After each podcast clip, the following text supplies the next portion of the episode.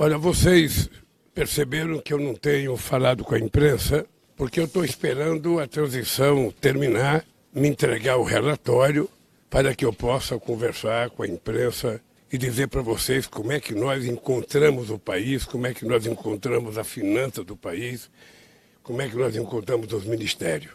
É um trabalho minucioso que está sendo feito por gente muito, muito representativa, muito responsável.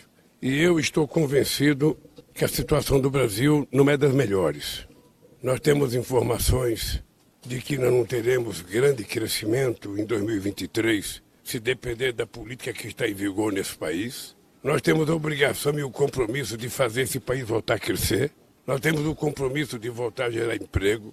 Nós temos compromisso de trabalhar para que a gente possa reduzir a inflação e aumentar a produção de alimentos, principalmente os alimentos básicos, que é muito significativo da inflação do povo pobre. E nós estamos com a convicção de que nós vamos fazer esse país voltar a sorrir, esse país voltar a trabalhar. As pessoas vão voltar a viver como cidadãos livres, sem medo de miliciano, sem medo de ataques, como a gente tem visto acontecer todo santo dia. Ontem eu vi uma matéria à noite de que eu não tinha deixado a companheira Gleice do, do meu governo. E eu queria dizer para vocês que quando eu chegar em casa agora, eu vou fazer um compacto de tudo que saiu na televisão, de tudo que saiu nos jornais, porque quem sabe vocês já tenham montado um ministério para mim. Quem sabe vocês tenham colocado um nome que eu nem tenha pensado, não tenha lembrado. Aí eu tiro proveito e faço a pessoa ser ministra. Mas eu tive uma discussão com a companheira Gleice e disse para a companheira Gleice que, primeiro, o PT é um partido muito grande, o PT é um partido muito importante e o PT é um partido majoritário na montagem da governança dentro do Congresso Nacional. E é extremamente importante que uma figura importante como a Gleice, possivelmente a melhor presidenta de um partido em atividade é essa companheira, de uma qualidade extraordinária, a quem eu devo muito a minha vitória, a quem o partido deve muita dedicação dela. E eu achei que não é importante desmontar o partido porque nós ganhamos as eleições. Então a companheira Gleice tem um papel que, na minha opinião, não é mais importante do que o presidente da República, mas é muito importante manter o PT, sabe, se organizando, manter o PT se fortalecendo. Uh, e, e, e, tem outras pessoas que podem, sabe, representá-la dignamente no governo, a começar da presidência da República. Então, o fato de eu ter dito para a Gleice que ela não vai ser ministra é, na verdade, o reconhecimento do papel que a Gleice tem na organização política do PT no Brasil. Todos vocês sabem que o PT é o partido mais importante dos setores progressistas desse país, é o partido de esquerda mais importante da América Latina, é um partido que é referência para muita gente nesse país e ela tem organizado o PT e trabalhado o PT de forma a fazer com que a gente tenha obtido esse sucesso. Então, só quero que vocês saibam que o fato dela não ser ministra é um reconhecimento da grandeza dela e não uma diminuição do papel dela. Eu disse para a Gleice que ser presidenta desse partido hoje é tão ou mais importante do que ser qualquer ministro. E ela vai ter muito trabalho, certamente mais trabalho do que tenha qualquer ministro, porque não é fácil ser presidenta de um partido como o PT, cheio de discussões, cheio de divergências e ao mesmo tempo cheio de vontade. Então, essa companheira, continuando como presidente, ela vai me ajudar a governar esse país. A segunda coisa é que eu não escolhi ministro ainda. Eu estou num processo de conversa com todas as forças políticas eu já conversei com forças políticas que não me apoiaram durante a campanha, mas que são partidos que têm importância dentro do Congresso Nacional, seja na Câmara ou seja no Senado. E vocês sabem que quando a gente ganha uma eleição, a gente governa com quem ganhou. A gente tem que conversar com os deputados eleitos. A gente tem que conversar com os senadores eleitos para que a gente possa construir as mudanças que nós precisamos fazer no nosso país. Nós agora, semana que vem, ainda temos um processo de conversa com alguns partidos menores, mas que também estiveram aliados conosco. Nós ainda, nós ainda temos algum segmento da sociedade que nós queremos conversar Depois a gente, então, eu vou receber, ser diplomado no dia 12. Então, depois que eu for diplomado, depois que eu for presidente da República reconhecido e diplomado, aí eu vou começar a escolher o meu ministério. Tá? Não precisa ninguém ficar angustiado, não precisa ninguém ficar nervoso, criando expectativa, porque eu, no fundo, no fundo, já tenho 80% do ministério na cabeça mas eu não quero construir um ministério para mim, eu quero construir um ministério para as forças políticas que me ajudaram a ganhar as eleições. Na medida que eles, na medida que eles tiveram coragem de ir para a rua comigo, na medida que eles tiveram coragem de enfrentar a, diversidade que nós enfrentamos, as provocações que nós enfrentamos, porque foi uma eleição muito complicada, eu nunca vi, e não sei se em algum lugar do mundo, alguém utilizou tanto o aparelho do Estado para ganhar as eleições como foi essas eleições de 2022. Nunca. Nós enfrentamos, na verdade, não era uma pessoa, era o Estado brasileiro e suas instituições tentando evitar que o atual presidente perdesse as eleições. Então nós temos compromissos com a parte da sociedade que nos ajudou e depois que a gente montar o ministério, aí sim nós vamos governar para 215 milhões de habitantes e não apenas para quem votou em nós. É isso. Eu prometo que, uh, depois que eu receber o resultado do pessoal que está trabalhando na transição, eu prometo falar mais cotidianamente com a imprensa, porque eu acho que é preciso passar todas as informações para o povo brasileiro. Todas. Agora vamos fazer, vamos fazer só o seguinte: como eu não posso responder dez perguntas de uma vez, e eu não posso demonstrar preferência, o companheiro Crispiniano, que é o assessor de imprensa, ele diz quem vai falar e eu atendo. Olha, eu vou, eu, eu, a base, a base do meu ministério será a base dos ministérios que eu tinha no meu segundo mandato.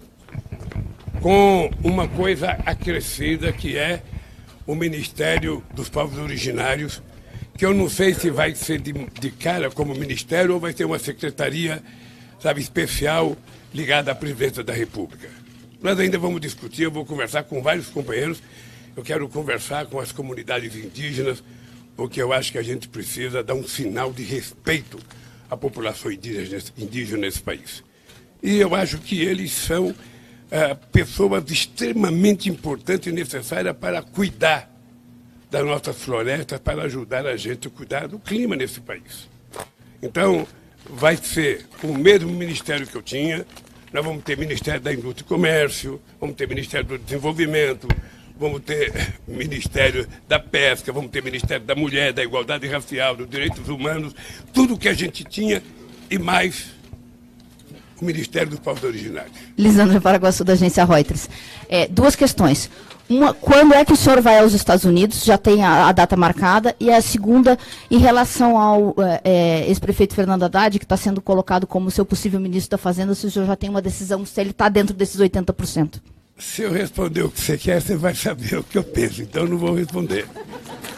A, a, a conversa com o Biden, primeiro, segunda-feira, vem um representante do presidente Biden aqui no Brasil para conversar e discutir a data. Eu não posso viajar antes da diplomação. Então, se eu tiver que viajar e for possível viajar, essa viagem será depois do dia 12, quando eu for diplomado. O que eu vou conversar com ele, veja, eu acho que nós temos muita coisa para conversar, porque os Estados Unidos padecem de uma necessidade democrática tanto quanto o Brasil. O estrago que o Trump fez na democracia americana é o mesmo estrago que o Bolsonaro fez no Brasil o pensamento do Trump, o comportamento dele é o mesmo do nosso presidente aqui. Então eu penso que nós vamos conversar política, eu quero conversar a relação Brasil-Estados Unidos, eu quero conversar o papel do Brasil, sabe, na nova geopolítica mundial, eu quero falar com ele da, da guerra da Ucrânia, que não há necessidade de ter guerra. Sabe? Então, esse assunto eu vou conversar, além dos assuntos que ele, obviamente, quiser conversar comigo. É isso. Presidente, Marcelo Auler, do Brasil 247. Ontem, no grupo de trabalho do desenvolvimento social, deixou claro que após fazer a, uma grande trazerem uma grande quantidade, milhões de novos beneficiários para o Auxílio Brasil, na época da eleição, o governo atual já marcou de cancelar esses benefícios dos meses de janeiro e fevereiro, ou de uma bomba retardada deixando para o seu governo o cancelamento de auxílios. Isso é uma armadilha? Olha, se tiver uma bomba armada, nós somos especialistas em desarmar bomba. Nós não vamos deixar a bomba explodir. Porque tudo aquilo que foi determinado ao povo mais humilde, mais pobre, todas aquelas pessoas que necessitam efetivamente, que receberam, porque uma coisa que nós vamos ter é com o cadastro. Ou seja, é importante que o Estado cuide das pessoas mais pobres, é importante que o Estado faça política social, faça transferência, sabe, de renda como Bolsa Família, mas é importante que a gente atenda efetivamente quem necessita. Eu vi esses dias na televisão que o cidadão que ofendeu o Gilberto Gil no Catar, ele é dono de uma de, de, de, um grupo de pizza, mora em Miami e recebia o salário, o, o, o, o, o Auxílio Brasil. Nós já vimos outra vez que aquele fazendeiro que ameaçou uma moça que disse que ia votar no Lula, de que ela não ia mais receber cesta básica, também era fazendeiro e também recebia o Auxílio Brasil. Essa gente não vai receber. Essa gente pode receber processo, essa gente pode receber punição, mas as pessoas que necessitam podem ficar tranquilo que nós saberemos desarmar todas as bombas armadas. Nós estamos ainda fazendo um levantamento. Tem muita coisa. Há muita tentativa de esvaziar o BNDES, há muita tentativa de esvaziar a Petrobras, de esvaziar a Caixa Econômica, de esvaziar o Banco do Brasil. Há uma série de tentativas de não deixar nada para nós. Então, nós não temos o direito de ficarmos nervosos, ficarmos irritados. Nós acabamos de ganhar uma eleição, uma eleição contra toda a máquina e o aparelho do Estado. Nós precisamos, com muito jeito, começar a governar esse país fazendo as coisas que nós temos que fazer. Eu estou convencido que nós vamos conseguir aprovar a PEC, que não é uma PEC do Lula, é uma PEC do Bolsonaro, porque o que nós estamos fazendo é repondo no orçamento que ele deveria ter colocado, para que a gente possa governar e começar a fazer o tipo de governo que nós saberemos fazer no Brasil.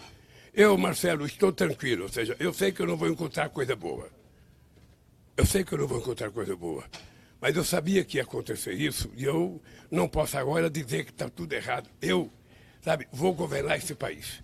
Eu vou receber as informações, vamos tabular as informações e a partir das informações nós vamos começar a governar esse país.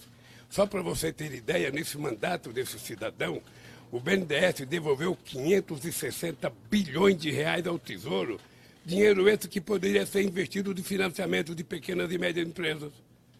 Dinheiro esse que poderia ser emprestado às prefeituras aos estados para fazer obras de saneamento básico. E esse dinheiro ficou para o Tesouro. Então, nós, nós vamos, vamos fazer muita coisa nesse país, Marcelo. Eu estou convencido que nós vamos fazer o melhor governo que nós já fizemos e, se Deus quiser, o melhor governo que esse país já teve. Pode colocar muita dificuldade, que nós ultrapassaremos todas elas.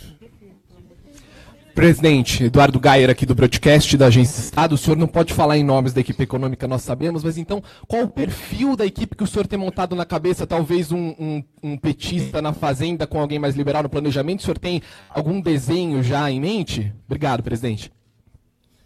Às vezes, às vezes eu fico preocupado, porque eu já governei esse país duas vezes.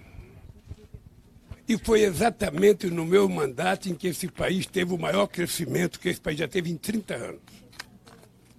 As pessoas se esquecem que nós fizemos desse país virar um país de sexta economia mundial. A pessoa se esquece que nós fizemos um acúmulo de reserva de 370 bilhões de dólares. As pessoas se esquecem que nós fizemos superávit todo o período do governo.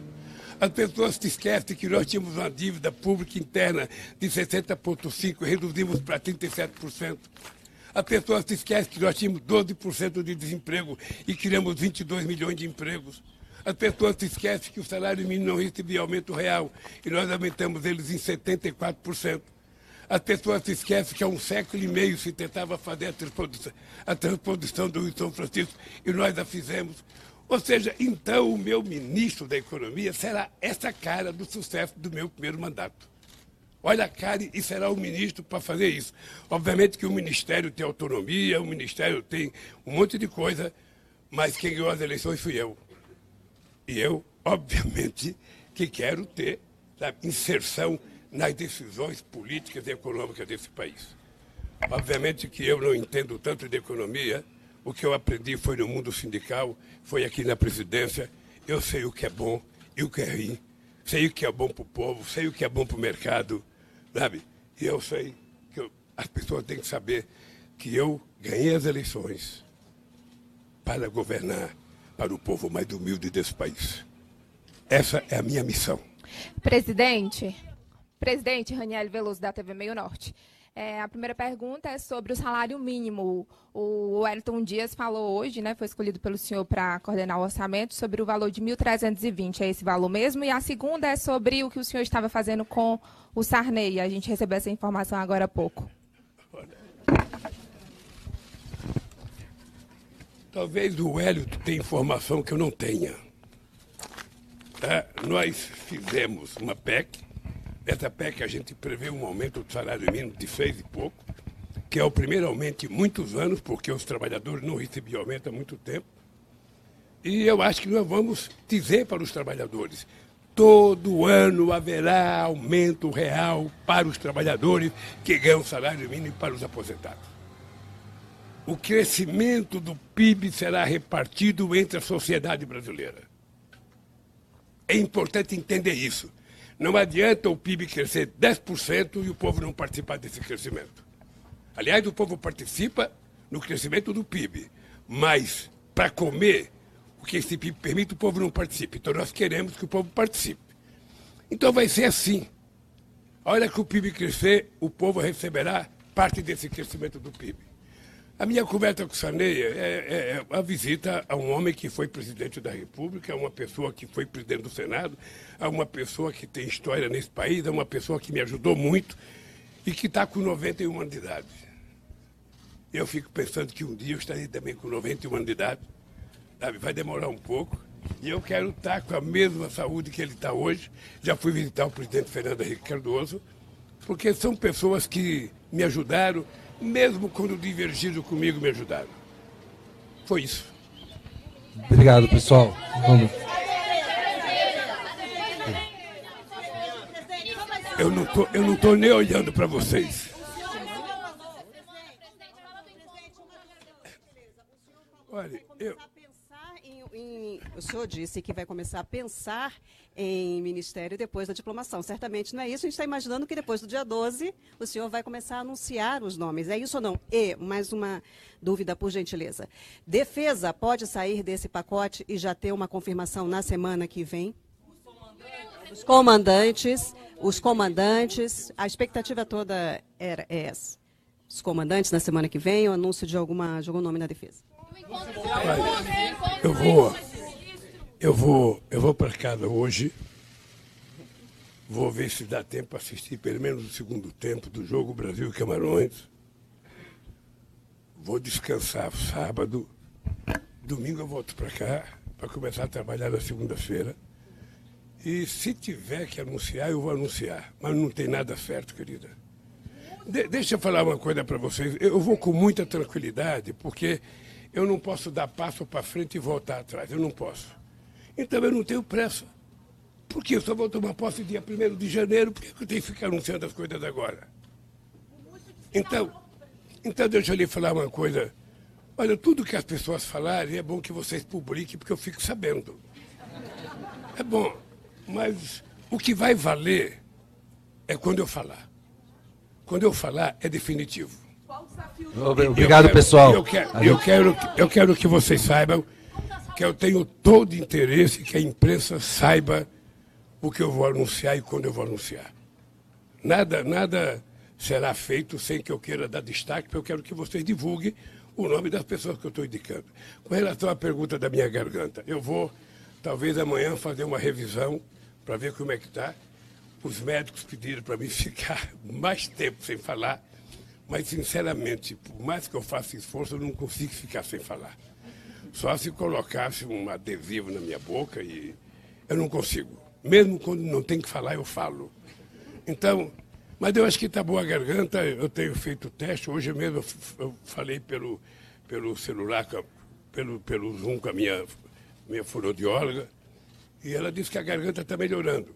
Tem pessoas que fizeram a mesma cirurgia, cirurgia que ficaram um mês sem falar. Eu não fiquei um dia sem falar, sabe? E eu acho que eu tenho ajuda divina, sabe, de estar tá me curando. Eu estou com medo de tudo, não tem problema. Eu me engasguei menos do que habitualmente as pessoas se engasgam, sobretudo com água. É interessante como a gente se engasga com água. É interessante como a gente tosse. E eu aprendi a tomar água diferente, tomar água mais devagar, tomar água, sabe? Mas eu vou ficar bem. Eu preciso da minha voz para governar esse país. Obrigado, pessoal. A gente tem que ir para São Paulo. A gente está com horário. A gente está com horário. Vamos dar, vamos dar, mais uma, mais uma. Tá, peraí, peraí. Presidente, Mariana Halbert do Poder 360, qual que é o valor mínimo da PEC que o senhor considera necessário? Até onde pode ser negociado no Congresso essa desidratação da PEC? Olha, primeiro o que me interessa é a PEC que nós mandamos. Essa PEC já foi conversada com o presidente da Câmara, com o presidente do Senado, já foi com várias lideranças. Até agora não há sinal de que as pessoas querem mudar a PEC. As pessoas sabem que não é o governo que precisa dessa PEC, é que o Brasil precisa dessa PEC. Que deveria ter colocado a quantidade de recursos no orçamento era o atual governo. Tá? Que o, que, o que ele está fazendo é tirando mais dinheiro, mais dinheiro da saúde, mais dinheiro da educação, ou seja, me parece que eles querem deixar sabe, esse país a zero para a gente recomeçar a governar. Ele pode, pode fazer toda a desgraceira que eles quiserem. Nós vamos consertar esse país. Eu vim para essa presidência com essa missão e nós vamos cumprir essa missão. Tá? Nós queremos a PEC porque nós precisamos investir em algumas coisas, nós precisamos retomar a Minha Casa Minha Vida, nós precisamos colocar um pouco de dinheiro no SUS. Sabe, nós temos coisas importantes, imprescindíveis para o povo brasileiro. Então eu espero que o Congresso Nacional, Câmara e Senado tenham simplesmente sensibilidade e possam votar do jeito que nós queremos. Se precisar ter um acordo, nós também sabemos negociar. Não, não tem valor mínimo. Veja, quando você, você é muito jovem, se um dia você tiver que negociar, nunca ceda na tua proposta principal antes do limite da negociação. Se eu já agora colocar o limite para menos, é o de menos que vai valer. Então, se eu tiver que falar, eu falo para mais. Obrigado, pessoal. Tem jogo hoje do Brasil. A gente tem ah, mas eu, como é que eu posso falar do STF, querida? Uma das coisas, você sabe que uma das coisas que eu quero fazer no Brasil é fazer o Brasil voltar à normalidade. A normalidade significa que o Poder Judiciário julga, significa que o Poder Legislativo legisla e significa que o Poder Executivo executa. Se cada um de nós cumprir a nossa função, esse país volta à normalidade e volta a ter paz. Eu não quero ministro do Supremo legislando, não quero o ministro do Supremo governando, mas também não quero o governo se metendo nas coisas deles e o legislativo, sabe, querendo julgar. É só. Não, eu vou aguardar. A decisão que eles tomarem será a decisão acatada. Tá? Eu, eu, eu, não, eu não discuto decisão da Suprema Corte. Pessoal, obrigado. Pessoal, obrigado. A gente está com horário, presidente. Eu vou responder mais uma, eu vou embora que eu tenho um avião. Mariana Holanda da Folha. Obrigada, presidente. É, tem uma negociação em andamento no Congresso para poder liberar as emendas de relator, o orçamento secreto, dentro da PEC da transição. Queria saber o que, que o senhor acha dessa negociação, se o senhor é favorável. Veja, dentro da PEC da transição não há espaço para liberar, para discutir emenda. Veja, eu fui deputado. Eu sempre fui favorável que o deputado tenha emenda, mas é importante que ela não seja secreta. E é importante que a emenda seja dentro, seja dentro sabe, da programação de, de, de, de necessidade do governo. E que essa emenda seja liberada de acordo com os interesses do governo. Sabe, não, não pode continuar da forma que está. Acho que todo mundo compreende isso. Eu estou muito tranquilo porque eu já conversei com muitos deputados, sabe? E a PEC não trata de emenda. A PEC trata das necessidades básicas do nosso país. Só isso. Gente, obrigado. Até segunda-feira, se Deus quiser.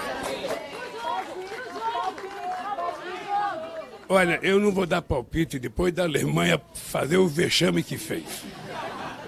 Vocês estão lembrados que quando a Alemanha ganhou de 7 a 1 do Brasil, os especialistas em futebol diziam porque a Alemanha é fantástica, a Alemanha tem uma escola, a Alemanha faz duas Copas do Mundo que eles não passam para a oitava de final. Eu acho que o Brasil pode chegar, o Brasil, o Brasil estar classificado, é um jogo sem muita importância para o Brasil. Eu acho que o Brasil tem que tomar cuidado com a Espanha, com a Inglaterra e com a França. Esses, na minha opinião, serão os adversários do Brasil. Aí eu acho que o Brasil, acho que o Brasil vai ganhar. Vai ganhar. Sabe? Não tem, não tem, não tem dificuldade para o Brasil jogar com Camarões. Apesar que os times menores estão surpreendendo. A Costa Rica ganhar da Alemanha. O Japão ganhar da Alemanha, a gente não previa isso. Marrocos ganhar da França, a gente não previa isso. Mas futebol, assim. Futebol é uma caixa de surpresa. Eu acho que o Brasil vai ganhar hoje de 2 a 0.